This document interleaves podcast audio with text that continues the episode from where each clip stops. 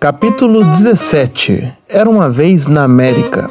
O centro de São Paulo sempre teve esse aspecto corrido e imundo, em parte pelas construções centenárias e abandonadas, historicamente sujas pela fumaça de carbono, e em outra pela horda de homens e mulheres que a muito custo tiram sustento daquele lugar e do entorno. São vendedores ambulantes, pessoas em busca de trabalho, catadores em busca de lixo, dependentes em busca da próxima pedra de crack e pessoas em situação de rua. Muitas pessoas em situação de rua que zanzam meio sem rumo, lavam roupas no chafariz, bebem cachaça barata ou se espalham pelo chão, sem esperança de que alguma coisa mude para melhor.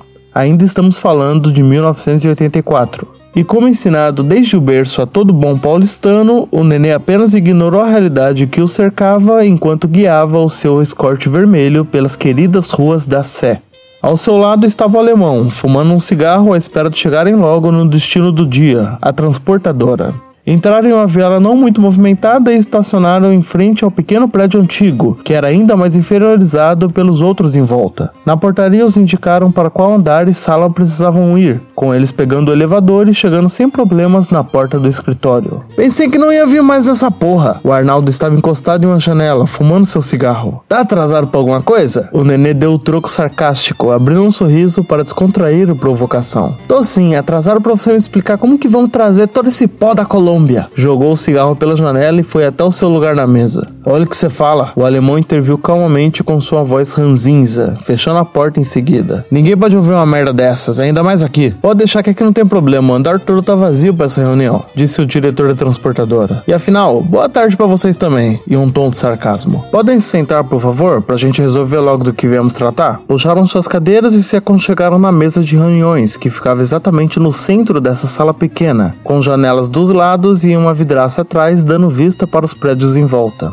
Como de costume, o nenê tirou a carteira e tudo que levava nos bolsos antes de sentar, colocando na sua frente sobre a mesa. Podemos começar? Neto, me apresente quem precisa ser apresentado. Ele tinha um tom educado de falar em uma boa aparência. O Arnaldo você já chegou a conhecer. O neto indicava com um olhar sobre quem ele estava falando. O nenê e o alemão são meus novos sócios, que vão ajudar a gente nisso. E o Raul, que é o meu sobrinho e tem os seus contatos para fazer isso acontecer. Estava com um temperamento mais quieto do que costumava ter. Talvez fosse a ressaca. Só que o dono desse plano é justamente o Nenê, que veio aqui explicar como a gente vai fazer isso. Não, não, minha parte é conseguir vender essa merda depois, trazer pra cá é com vocês, disse com ironia. E você acha que é fácil assim? Claro que é fácil, difícil é trazer manteiga assim que só da Colômbia, que estraga em dois dias. Agora cocaína eu nunca vi vencer. O Nenê abriu um sorriso sarcástico depois da resposta. Todos da mesa continuavam quietos depois dele parar de falar, trazendo um silêncio constrangedor para a reunião, que foi quebrado logo em seguida pela pessoa menos esperada da mesa. Mas que filha da puta!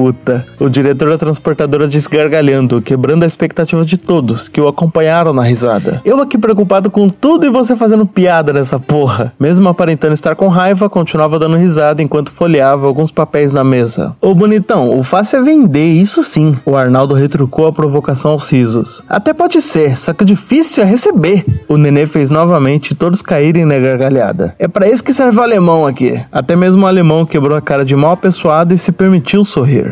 Todos na mesa continuaram na gargalhada, até a situação se amenizar para o diretor da transportadora finalmente começar a reunião. Já que eu tenho que cuidar do transporte, deixa eu resolver umas coisas antes com vocês. Trazer de lá da Colômbia não dá. Ponto.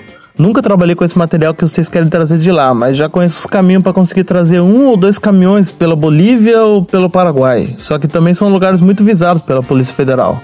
Com a polícia eu posso dar uma ajuda. O neném interviu na explicação. Como que você vai ajudar na federal? Isso aqui não é qualquer gordinha da esquina. É alta cúpula, rapaz. O diretor não estava ali para tratar com amadores. Ah, então tá certo. O nenê falou com um sorriso sarcástico, não aparentando ter se ofendido com aquilo. O diretor olhou para todos quieto e abriu um mapa da América do Sul sobre a mesa, que dava detalhes de fronteiras, cidades e estradas principais, mas também com algumas marcações em vermelho indicando caminhos paralelos das fronteiras. Pela Bolívia dá para entocar o carregamento no Mato Grosso e depois dividir ela em várias cargas menores, apontou no mapa. Aí depois de umas semanas a gente traz para São Paulo. Do Paraguai daria para fazer o mesmo pelo Mato Grosso do Sul, ou dá para passar de bote perto da Ponte da Amizade no Paraná, escondendo ali outras cargas e trazendo para cá rápido, porque as estradas de lá tem muita blitz da Polícia Federal. Qual é o menos perigoso? O Neto estava preocupado. Perigoso caralho, eu quero saber qual é mais barato. O Arnaldo esfregou o dedão no indicador ao falar de dinheiro. Os dois são perigosos e caros demais. Não é fácil trazer uma coisa dessas, ainda mais com cocaína.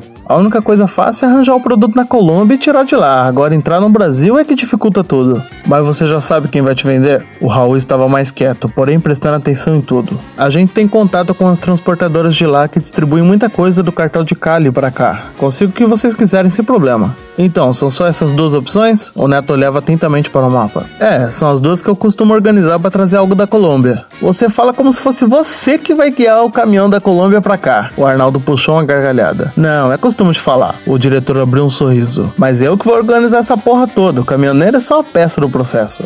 Já que só tem duas opções e as duas são bem parecidas, o Neto puxou o final da reunião. Vê qual que é a mais viável e pode começar a organizar e a passar os preços pra gente. É, calma aí. O Nenê apontou para o mapa. Neto, você tem contato com esse pessoal que vem do norte e vive ali na Vila Maria, tá certo? O Neto respondeu positivamente, assinando com a cabeça. Então, e se vocês conseguirem levar a carga para uma fronteira menos visada, como a da Guiana ou do Suriname, e de lá algum contato do Neto pegar a carga e trazer do Nordeste para cá? Que fronteira com o Nordeste? Suriname foi fronteira com o Pará, que é norte. O diretor interviu na ideia genial. Ah, é tudo a mesma merda, o Nenê retrucou. Mas então, de lá perde o risco de já pegarem a carga na fronteira, e ainda mais de pegarem alguma vistoria da estrada. Ô Neto, você acha que dá para trazer um caminhão do Nordeste pra cá?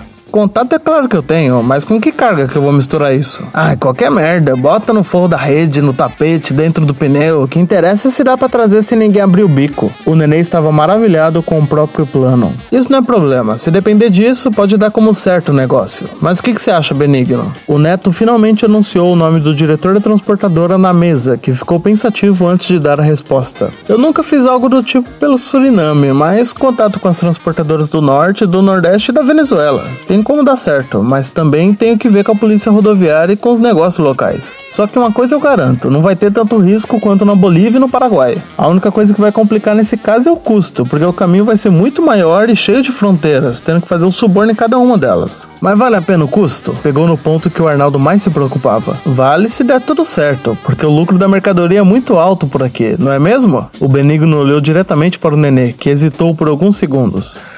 Podemos dizer que sim. Abriu uma gargalhada junto com todos da mesa. Assim começaram as discussões pelos valores que aquele plano miraculoso iria custar, passando o número para cá, maleta para lá, porcentagem a colar e no final a constatação inevitável aquilo iria sair muito caro. Você tá maluco que vai dar tudo isso só por um caminhão? O nenê quase saltou da mesa. Se for assim, não temos dinheiro nem para meio caminhão. Calma, acho que eu posso resolver isso. O Raul, que pensava mais do que falava, veio com a sua ideia. Já que você precisa do produto para agora e nós do dinheiro, eu posso arrumar um contato que pode nos arranjar esse valor. Ele articulava muito bem as palavras com sua voz grave, mas não perdendo aquele jeito malandro de falar. Que contato, Raul? A Giota mesmo? O neto conhecia bem o sobrinho. É o que temos ele deu de ombros. E vocês, estão de acordo com isso? O neto fitou todos os outros sócios. E quanto isso vai custar de juros? O nenê ainda não estava convencido. Qualquer juros vai ser mais barato do que comprar aqui. O Arnaldo deu uma esclarecida na situação. Se o Raul confia no contato, eu tô de acordo.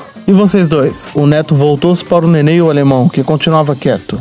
Se vocês confiam no contato, quem sou eu para desconfiar? O nenê abriu um sorriso. De acordo? O alemão sabia muito bem quando precisava falar qualquer coisa ou quando precisava apenas cumprir o seu papel. Claro, sua voz ranzinza até estava falha, de tanto tempo que ficou sem falar. Só uma coisa, nenê, que eu acho que você não sabe ainda. O Raul chamou a atenção. Mesmo eu sendo de confiança para esse meu contato, vou precisar que vocês me passem onde é cada negócio que vocês comandam. É só uma exigência que ele gosta de ter. Tem certeza que ele é da sua confiança? O Neto interviu na pergunta. Isso eu garanto para vocês. O Raul respondeu prontamente. E para você, Nenê? Ele pensou algum tempo com seu cavanhaque já cheio de pelos grisalhos, para depois lembrar de uma coisa. Vou ter mesmo que passar o endereço de cada motel meu? Se for assim, se prepara para perder a tarde toda comigo lembrando o nome de cada rua. Abriu uma gargalhada, com todos da mesa o acompanhando. Vai, me passa uma folha que eu faço serviço. Nunca vi um agiata tão inseguro. É só o jeito que ele trabalha. Com o tempo vocês se acostumam. O Raul disse com um sorriso discreto. É, nenê. O Benigno passou uma folha branca para ele e complementou. Para quem não queria saber como a carga viria para aqui, você se meteu muito nessa história, hein? E a minha participação acaba aqui. De resto, eu não quero nem saber como vocês vão fazer isso. Pegou a caneta do bolso da camisa e começou a anotar os endereços mais diversos que a Grande São Paulo poderia ter.